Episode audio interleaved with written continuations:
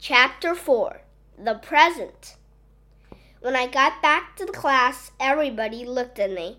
I guess they wanted to see if I was crying or bleeding or anything. Did Klutz bring you down into his torture chamber? Ryan whispered when I sat in my seat. Nope, I said. He gave me a present. What did he give you? I can't tell you. Oh! I promised I won't tell. I'll be your best friend. Well, okay, I'll show you at lunch. During lunch, I sat at a table with my new best friend Ryan, Michael, Smarty Pants Andrea, and Emily, who cries all the time, even if she isn't hurt or anything.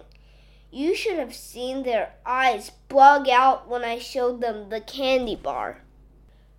Where did you get that? Michael asked. Your mom usually gives you carrot sticks for dessert.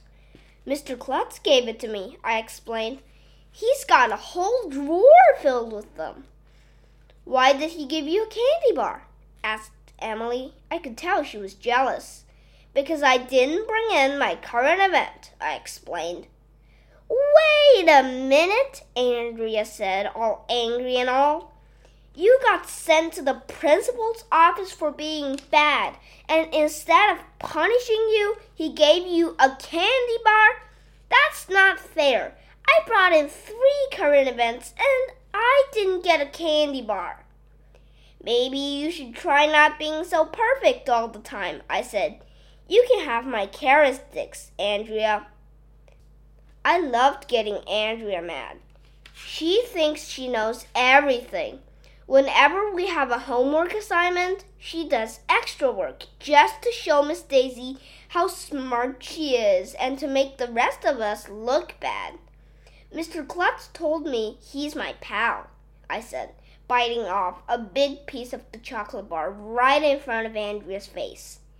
He said I could come in for a candy bar any time I want one. That last part wasn't exactly true, but it was fun to say anyway. The principal should give candy to students who complete their assignments, Andrea said, not to kids who don't. Yeah, Emily sniffed. She looked like she might run out of the room crying like she usually does for no reason.